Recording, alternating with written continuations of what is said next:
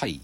まあで、そう。だから、もともとはそのハンセン病の父と、もう本当に放浪の旅を続けてた秀夫っていう息子が、でも、保護してくれた警察官の家から、まあ、いなくなっちゃってね。で、大阪に流れ着いて、大阪で仕事を得て生活してるんだよ。だけど空襲によって面倒見てくれてた我が夫婦もお亡くなりになって、で、戸籍謄本を住民たちの申告によって再発行するその時に自分を我が英領と偽って戸籍を作ったんですよ。だから、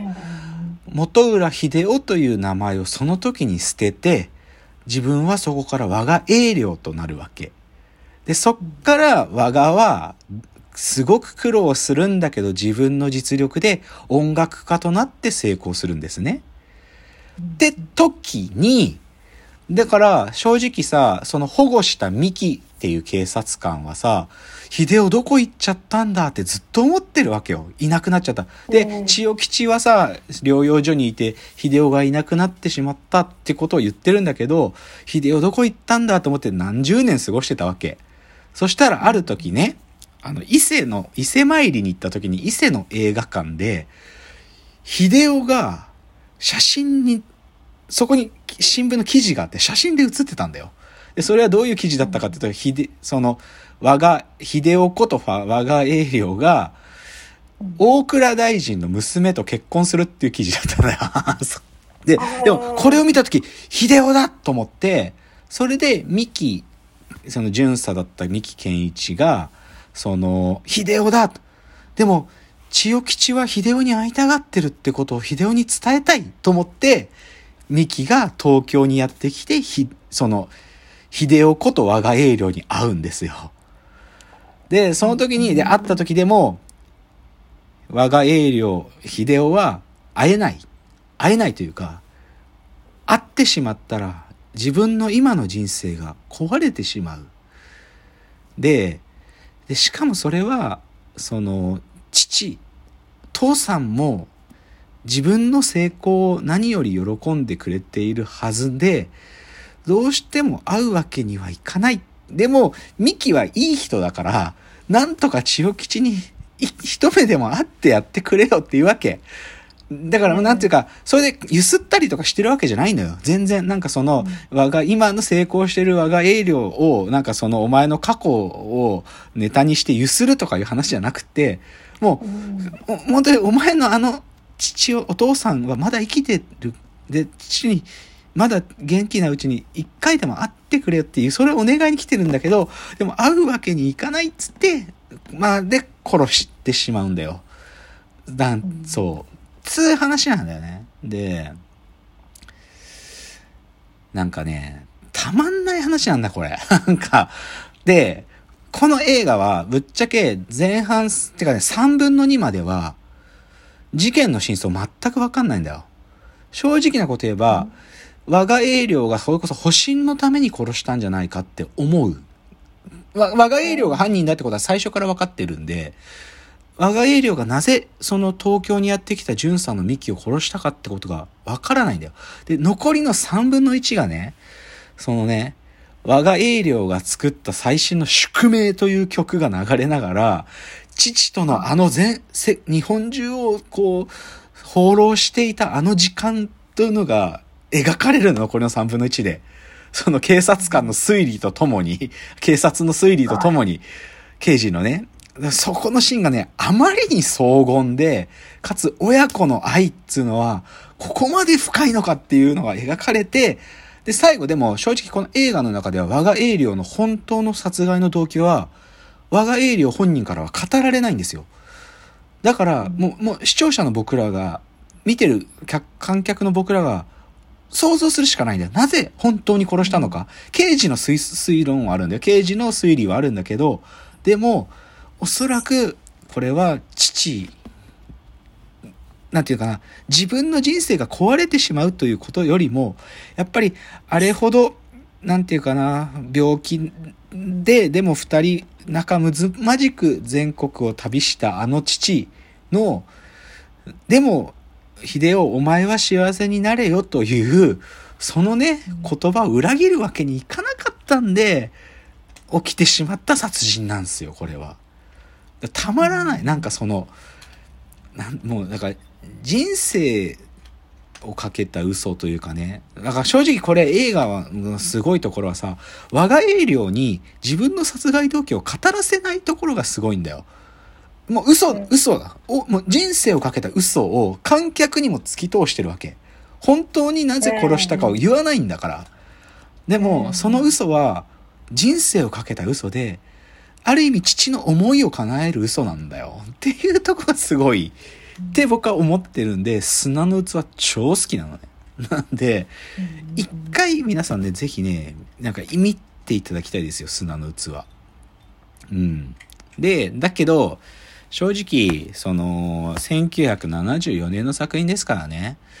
ちょっと古さもあるし、さっきの差別の文脈もあるんで、なかなかこう入り込めないなという人のために、ちょっと今日最後もう一つは、現代版砂の器としての別の映画を紹介して終わります。はい、で、それが、あの、この前もちょっと言ったんですけどね、祈りの幕が降りる時という映画があります。東野圭吾の作品です。東野圭吾の新参者っていうシリーズで、まあ、まあこれもね、阿部寛が主役の映画なんだけど、これ、作家自身がそう言ってるわけじゃないけど、これ明確にね、砂の器を意識して作ってるんですよ、この映画は。まあドラマも、あ、多分小説も多分最初意識してるんだと思うけど、映画は露骨に砂の器を意識してます。で、これを、あの、さっきの僕が砂の器で感じる親子愛を、ちょっとね、現代的に感じたかったら、こっちを見ることをお勧めしますね。で、こっちは、ちょっとね、これもすっげえ雑に言うよ。こっちのね、殺人犯は松島奈々子なんですよ。で、しかも松島奈々子っていうかね、二つの殺人が起きるんだよ。二つの殺人が。で、一人がある女性が殺され、もう一人が初老の別の男が殺されるんだけど、で、この一人目の女性を殺したのが、この、もう一人の殺人の、は、あの、遺体で見つかる初老の男なんだけど、松島奈々子がこの初老の男を殺してるんですよ。この物語のオチは。で、松島奈々子とこの初老の男の関係が何かというと、親子なんです。で、で、この二つの殺人は、松島奈々子。で、松島奈々子は、えっ、ー、と、劇作家なんですよ。劇作家、この映画の中で。もう、もう、なんていうか、売れっ子の劇作家になってて、で、せ、この成功している、この売れっ子の劇作家松島奈々子の人生を守るために、父、しかもその父というのはね、昔、かつて起きてしまった偶発的な事件、殺人のために自分は同じで名前を変えて生きてるわけ。娘のために、娘のために名前を変えて、ひっそりと生きて、だけど娘の成功をこっそりと願いながら、本当にね、娘とね、年に一回、あの、あ、違う、月に一回、あの、日本橋周辺にこうかかってる橋の上でこっそり会う、そういう関係の親子だったんですよ。もう、お、公っていうかね、なんか人目につく場所であったら自分っていうね、存在がもし、その成功してる劇作家の娘の足を引っ張っちゃいけないと思うから、こっそり橋の上で会ってね、携帯電話を持って、橋のね、こう離れたとこでお互いの姿を見ながら電話で話す。そういう親子だったんですよ。で、その親子が、でもあることがきっかけで、娘の過去が暴かれてしまうと思った時、父はその、ある、そのね、過去を暴きそうになってる女性を殺すんだよ。で、で、かつね、その殺人をしてしまった後、その父親は、自分もこのままだったら娘に迷惑がかかってしまうからつって死のうとするの。で、それは、灯油をかぶって火をつけて自分で死のうとするんだよ。でも、そこに娘は、娘である松島奈々子が、なんか嫌な胸騒ぎがして来るんだよ。で、お父さんダメよって言うんだけど、そこで、まあ、小日向文雄なんだけど、お父さんの小日向文雄が、いいんだもう、いいんだ俺は死んで、しかも、俺はもう疲れたんだと。その、本当の自分じゃなく、こっそり、隠れながら生きることに疲れたんだっつって、だから俺はここで死んでいいんだって言って、もうね、離れながら、もうあぶ、灯油をかぶって火をつけようとするその時にね、松島菜々子があることを思い出してね、お父さんがね、昔ね、本能寺のね、なんかお坊さんたちはね、最後死ぬ時に火、自分たちで、自分たちに火をつけて死んでったんだっていうのはこんな怖い話はない。お父さんは死ぬんだったら、なんかそんな死に方は嫌だって昔お父さんが言ってたことを思い出して、お父さんが火をつけて自分で死のうとしてるのを見てらんなくて松島菜々子はお父さん、私が殺してあげるっつって、お父さんの首を絞めるのよ、松島菜々子が。小日向文世の首を絞めて、お父さん、私が苦しまない、お父さんがあんなに怖いと思ってた火に焼かれて死ぬっていうのじゃなくて私が殺してあげるっつって、松島菜々子お父さんを首を絞めて殺すんだよ。でもこれもうさ、たまんない気持ちになるマジで。なんかもう、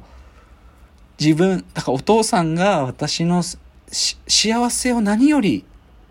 願って自分の人生を犠牲にしても私の成功する姿をずっと支えて陰ながらで、本当に陰ながら支えてくれたそのお父さんが、そういう死に方はしたくないって言ってたことをさせないために自分が首絞めるの。もう見てらんないんだけど、もう、で、これははっきり言って、砂の器よりも、こうね、なぜ、その父を殺さなきゃいけなかったかっていうのが、これはっきりと語られるんで、砂の器ほど僕らが推測する必要はないぐらいはっきりとは書かれるんだけど、でも、ね、なんていうか、自分のための殺人じゃないっつうとこなんですよね。っていう現代版砂の器です。